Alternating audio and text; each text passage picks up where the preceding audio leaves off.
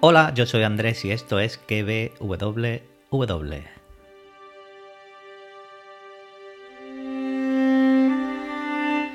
Hoy continuamos con esta serie de podcast que se me ocurrió hacer de los personajes que nos van dejando en la casa del dragón. Y hoy vamos a continuar con Lord Lionel Strong y con su hijo Sir Harwin Strong.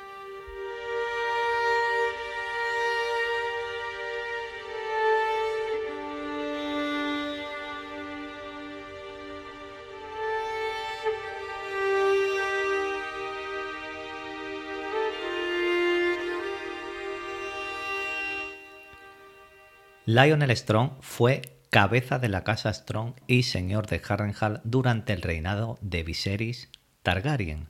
Lionel era un hombre corpulento, calvo y muy buen luchador. Era tranquilo y hablaba muy poco, por lo que a menudo se le temía por bruto.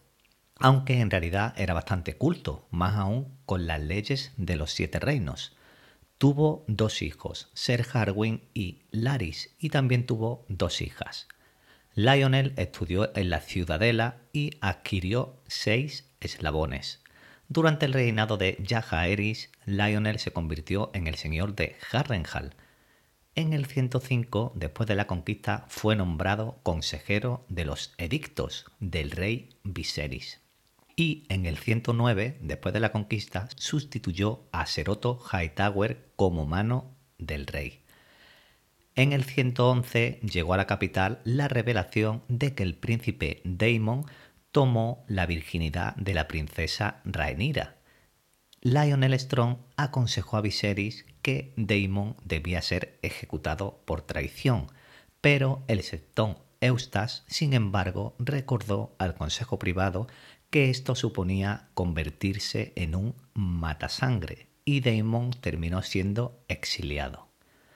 En el 120, después de la conquista, el hijo de Lionel Strong, Harwin Strong, fue retirado como escudo juramentado de la princesa Rhaenyra y Lionel abandonó la corte para acompañarlo en su regreso a Harrenhal.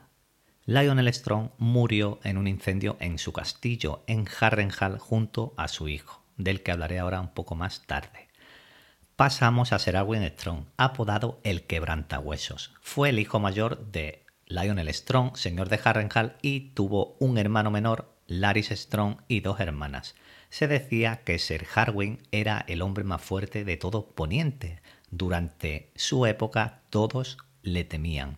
Fue caballero de la casa Strong durante el reinado de Viserys I, y en el 105, después de la conquista, su padre fue nombrado consejero de los edictos por el rey Viserys, por lo que Harwin y Laris se trasladaron a desembarco del rey, y durante su estancia pues se convirtió en uno de los capitanes de la guardia de la ciudad.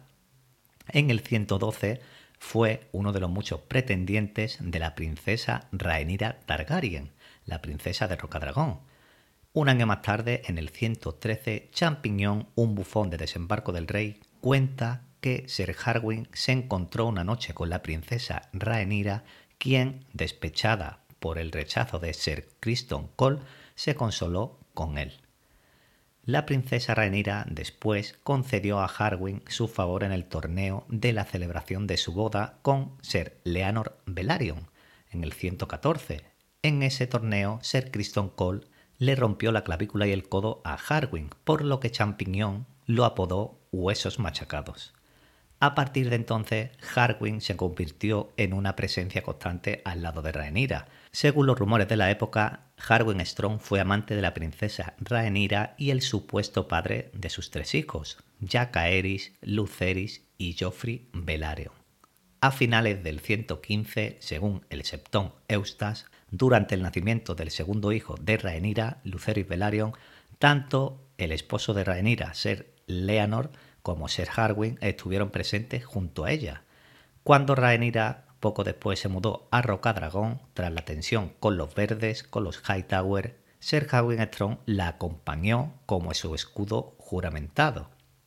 En el 120, el príncipe Aemon llamaría a los hijos de Rhaenyra Strong, y hubo una pelea con Harwin, que fue destituido como escudo juramentado de la princesa Rhaenyra por el mismísimo rey Viserys y regresó a Harrenhal junto a su padre Lionel.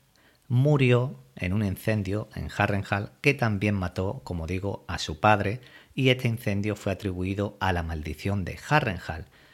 Hubo varios sospechosos en este incendio que incluyen a Daemon Targaryen, a Corlys Velaryon, su propio hermano Larys Strong y el propio rey Viserys.